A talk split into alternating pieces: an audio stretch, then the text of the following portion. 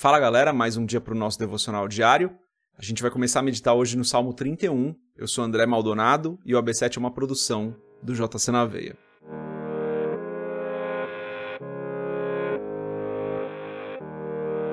Salmo 31, vou ler o título e os versos 1 a 6. O título diz: Davi roga a Deus que o livre, louva sua benignidade e exorta a confiar nele. Salmo de Davi, para o cantor Mor. Versículo 1: Em ti, Senhor, confio. Nunca me deixes confundido. Livra-me pela tua justiça. Inclina para mim os teus ouvidos, livra-me depressa. Sê minha firme rocha, uma casa fortíssima que me salve. Porque tu és a minha rocha e a minha fortaleza. Pelo que, por amor do teu nome, guia-me e encaminha-me Tira-me da rede que para mim esconderam, pois tu és a minha força. Nas tuas mãos encomendo meu espírito. Tu me remiste, Senhor, Deus da verdade. Aborreço aqueles que se entregam a vaidades enganosas. Eu, porém, confio no Senhor. Até aqui, até o versículo 6, vamos fechar os nossos olhos, curvar nossa cabeça e fazer uma oração. Pai, tu és santo, tu és bom, tu és o nosso Deus maravilhoso, justo, fiel, tu és tremendo, Tu és o nosso Deus poderoso e não há outro igual a ti. O Senhor é a nossa rocha, o nosso refúgio, a nossa fortaleza, e todo o restante, todo o universo se dobra diante da tua glória. Obrigado por mais um dia, obrigado por mais uma semana, obrigado pela tua graça e pelo teu amor, obrigado pelas bênçãos que o Senhor tem colocado no nosso caminho, obrigado pelo alimento que está à nossa mesa, Obrigado pela nossa família natural, pela nossa família espiritual. Obrigado, Senhor. Eu peço, Pai, perdoa os nossos pecados, assim como nós perdoamos aqueles que nos fazem mal, aqueles que nos ofendem. Perdoa-nos porque nós dependemos da tua misericórdia, nós precisamos do teu amor. E eu peço em nome de Jesus que o Senhor nos abençoe hoje, nos guarde, nos livre de todo mal, Senhor, nos fortaleça para as lutas do dia a dia. Esteja conosco em nome de Jesus eu peço que o Senhor nos guie, que o Senhor nos encaminhe, como Davi diz aqui nesse salmo, né? Nos guia hoje, Senhor. Nós precisamos que o Senhor seja a luz para o nosso caminho. Nós precisamos trilhar o caminho que o Senhor tem para nós. Nós precisamos viver na tua vontade, Senhor. Em nome de Jesus. Peço que o Senhor abençoe a nós e as nossas famílias, todas as pessoas aqui representadas, todas as famílias aqui representadas, cada pessoa que nos ouve, cada família por elas representada. Oro por todas as pessoas, Pai. Que o Senhor esteja conosco hoje.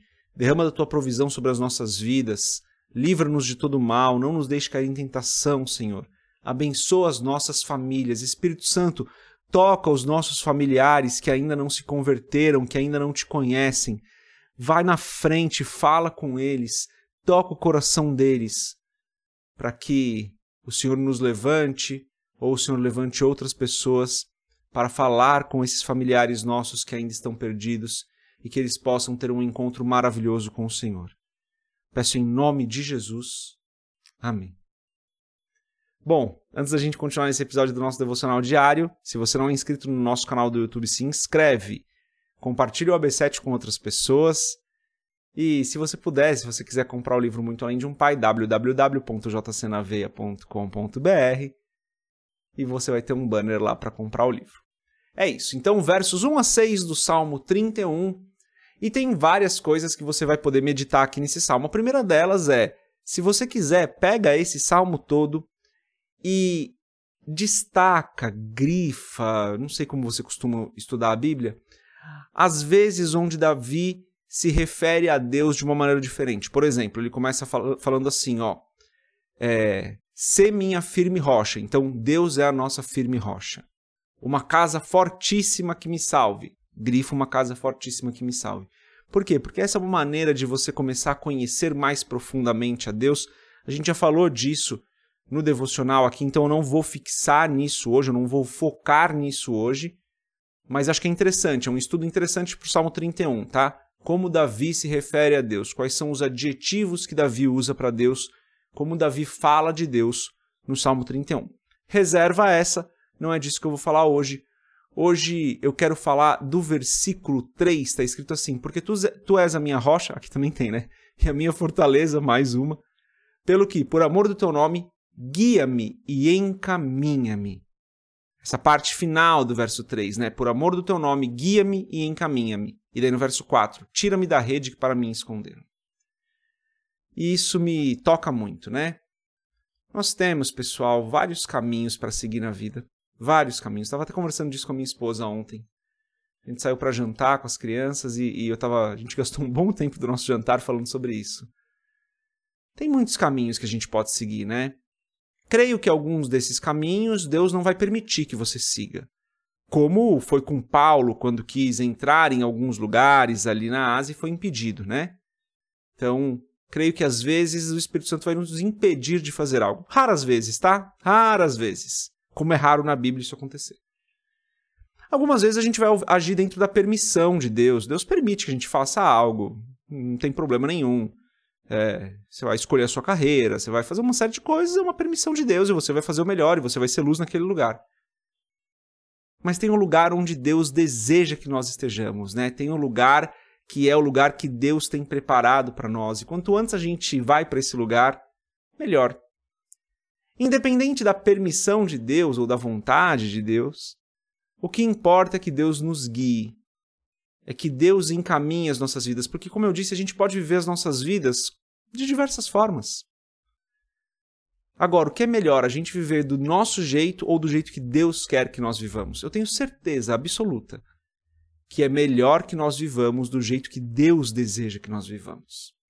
Então, quando Davi diz aqui no final do verso 3: Por amor do teu nome, guia-me e encaminha-me, é uma oração que eu faço. Senhor, guia-me, encaminha-me.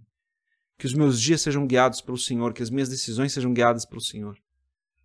Porque eu creio, sim, galera, que eu posso tomar decisões e que Deus vai permitir que eu tome algumas decisões e que eu siga a minha vida. Vou dar um exemplo bem simples.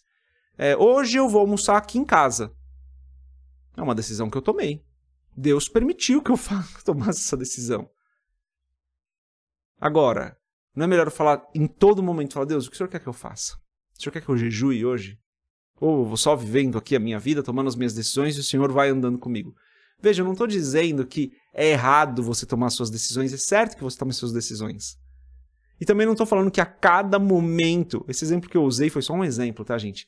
Não estou dizendo que a cada momento você precisa perguntar para Deus, Senhor, o que o Senhor quer que eu faça, senão eu não vou fazer nada. Senão eu vou ficar aqui parado. Não é isso que eu estou falando. O que eu estou falando é que existem alguns momentos das nossas vidas que a gente precisa parar e virar para Deus, Senhor, o que o Senhor deseja que eu faça aqui nesse momento?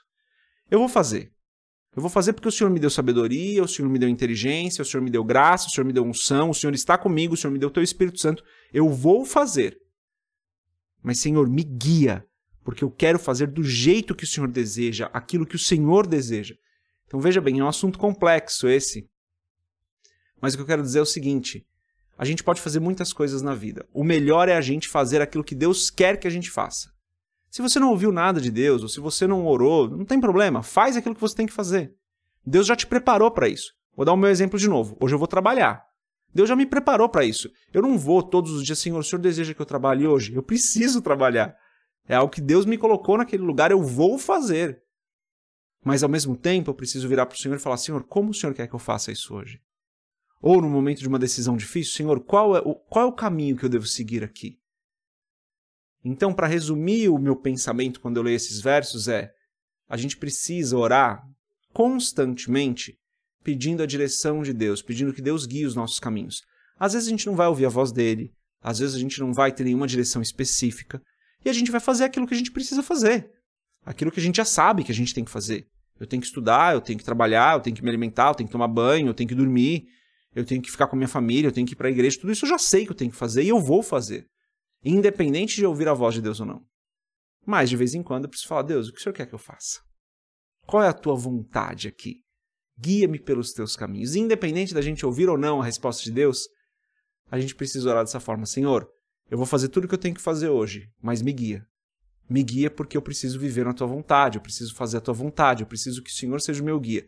Porque senão, verso 4, eu acabo caindo na rede que para mim esconderam. Porque o inimigo tem redes para que escondeu da gente para tentar pegar a gente. Se a gente tentar viver a vida do nosso próprio jeito, sem considerar a vontade de Deus, só no automático o tempo todo, a gente corre um risco de cair nessa rede.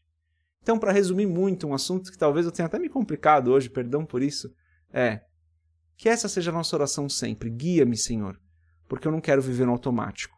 Guia-me, porque eu quero fazer a tua vontade. Guia-me, porque eu sei o que eu tenho que fazer e eu vou fazer. Mas eu peço que o Senhor me guie, para que eu não faça de qualquer jeito.